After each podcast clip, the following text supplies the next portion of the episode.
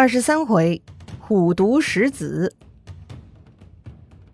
上回咱们说到，魏宣公抢了儿子的未婚妻，并且立为夫人。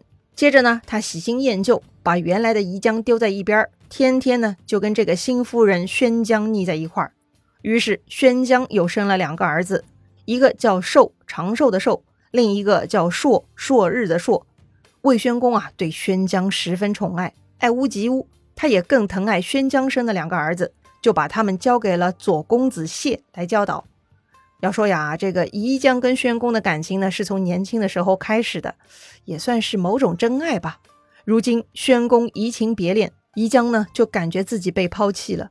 活在感情里的女人呐，受不了这种精神打击，她无法忍受后宫众人的冷嘲热讽，最终啊选择自杀，提前结束了自己的生命。自从宜姜上吊自杀，魏宣公就无法直视自己的长子了。长子的未婚妻被自己抢了，又逼死了他的老妈。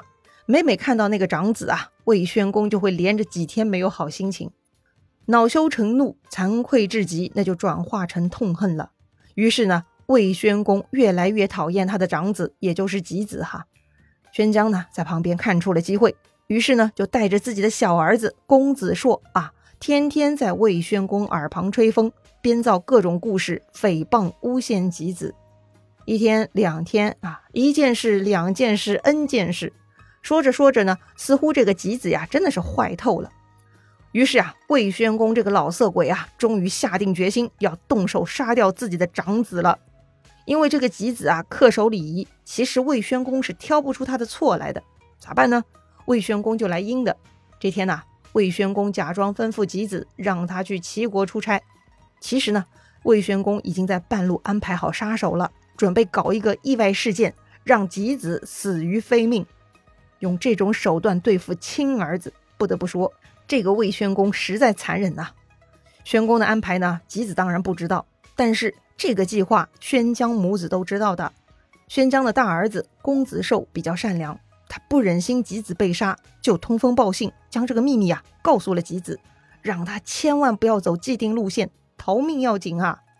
但是呢，吉子太过恪守礼仪，他已经守礼到了迂腐的程度了。听了弟弟的话，他也很震惊，也很难过，但是他不肯违背父亲的命令，觉得那样是不对的。他说呀：“丢下父亲的使命，还用儿子干什么？除非没有父亲的国家才行。”公子寿啊是个善良的，他急了。哎呀，这个大哥怎么这么傻，这么天真呢？父亲都想杀你了，你还在顾念父亲啊？哎呀，这个公子寿是不忍心看哥哥去死，于是呢，他呀一咬牙，索性啊借着送别宴会，他呢把大哥吉子给灌醉了，然后呢自己带上吉子的旗号，冒充吉子上路了。我的天哪！这个公子寿居然要替吉子去死啊！或许呢，他觉得杀手不会杀他，也或许啊，他希望用自己的死去唤醒父亲的良知吧。总之呢，这个公子寿很善良哈，也很冲动。而酒醒之后的吉子发现旗号不见了，知道是弟弟拿走了，就赶紧追了上去，还真的被他给追到了。当时啊，杀手还在现场，但是来晚一步，弟弟公子寿已经被杀了。这种情况，如果是你，你会怎么办呢？跟杀手拼了，为弟弟报仇，还是扭头就跑，保命要紧？啊，或者什么都不说，假装路过的哈？哎，不管是否要替弟弟报仇，至少得对得起弟弟的一番心意，不至于再送死吧？偏偏啊，这个吉子啊，真的是个迂腐至极的家伙，他居然对杀手说：“你们杀错人了，他不是公子吉。”杀手一愣，啊，杀错人了？还有这种事儿，杀手们心里一惊哈，杀错人白干活，拿不到赏钱了呀。但是啊，吉子接着说：“你们要杀的是我，我才是公子吉，你们杀死我吧！”啊，杀手们又一愣，没想到正主送上门来了。行啊，既然如此，杀手们也不客气，就当场砍死了吉子。啊，就这样。这对同父异母的兄弟呢，就死在亲爹魏宣公派出的杀手刀下了。所谓虎毒不食子，这个魏宣公居然比老虎更毒啊！当然了，魏宣公也没有想到这样的结果。他想过吉子会死，或许吉子能逃脱，却怎么也没想到还搭上了公子寿。亲手害死了两个儿子，这个打击呢还是很大的。估计啊，这就把魏宣公搞抑郁了啊。所以啊，隔年就在鲁桓公十三年，这位在位十九年的魏宣公就死了。于是呢，宣姜最爱的小儿子公子硕就继承了国君之位，史称魏惠公。魏惠公之所以能上台，那是沾着两条人命的。这事儿呢，让公子们的老师两位恪守周礼的魏国左右公子是无法容忍啊。他们私底下呢，非常怨恨魏惠公。于是就在鲁桓公十六年，也就是魏惠公四年，魏国的左右公子就搞了一场政变。他们呢，扶立吉子的弟弟钱谋上位。成为新一任魏国国君，而魏惠公啊也反应神速，快速逃离魏国，跑去齐国政治避难了。哎，这就给了齐襄公机会了哈。齐襄公再没脑子，也知道这回得帮外甥嘛。对啊，这个宣姜也是齐襄公的妹妹嘛。只要齐国帮助魏惠公抢回政权，不仅可以获得魏国的大笔财宝酬谢，也能控制魏国嘛。于是呢，鲁庄公三年，齐襄公联合鲁国一起进攻魏国。左传呢没有记录结果，很明显齐国没有获胜哈，至少没能替魏惠公抢回国君之位。齐襄公不死心啊，又过了两年，在鲁庄公五年冬天的时候，齐襄公又联合鲁、宋、陈、蔡四国一起攻打魏国。魏国这回有些顶不住了，还向周天子求救。左传记录啊，鲁庄公六年秋天，周王室派兵去魏国救援。可惜啊，此时的周王室本来就很弱嘛，魏国加上周王室二打五。也根本打不过齐鲁宋陈蔡五国的，最终呢，齐襄公他们获胜了。魏惠公杀回魏国，将公子钱谋流放到了陈州，其实呢，就是将他驱逐去了周天子的地盘哈。又把协助钱谋的大夫宁贵流放到了秦国，杀死了左公子谢、右公子直。魏惠公重登宝座，再度成为魏国国君。哎呀，这个原本伸张正义的魏国左右公子，最终呢，他们就这么被杀了。如果从正义公平的角度来看，魏国的左右公子啊，算是死的有些悲惨哈。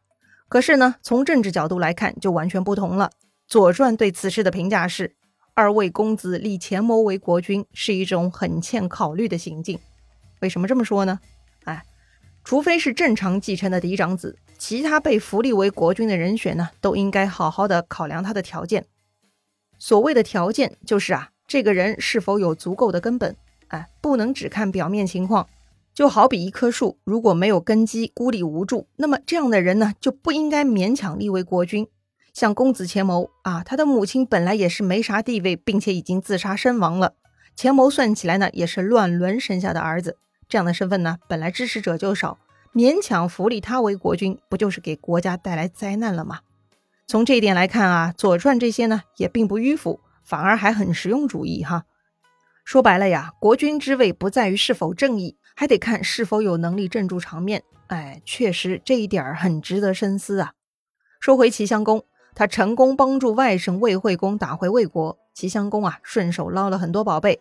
这么多好东西怎么可以独自享受呢？文姜啊就跟他的情人哥哥齐襄公撒娇了，让他呀分一点儿给鲁国。齐襄公也同意了啊。左传呢也特别有记录。说齐国把从魏国获得的宝器送给了鲁国，这是文姜向齐侯请求的。这么一来啊，文姜跟鲁庄公的母子关系啊也缓和了一些。毕竟作为国君，还得考虑政治能力嘛。他母亲文姜能争取齐国的支援力量，哎，不可小觑啊。哎，你说这个鲁庄公面对齐襄公该是什么心情呢？杀父仇人、亲舅舅、老妈的情人、政治伙伴？哎呦，我的天哪，好错乱呐！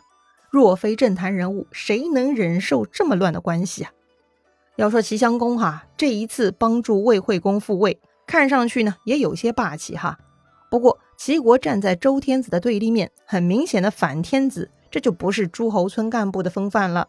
要说呀，齐庄公、齐僖公全情投入而打造的小霸形象呢，在齐襄公手里就算是断掉了。好了，中原诸侯的故事啊，先暂告一个段落。接着呢，咱们再介绍一下春秋三小霸的最后一位楚武王的故事吧。前面说过啊，楚武王呢是弑杀了亲侄子，抢班夺权得来的王位。想来这一位也是一个狠人呐。那么到底他干了什么呢？精彩故事啊，下一回咱们接着聊。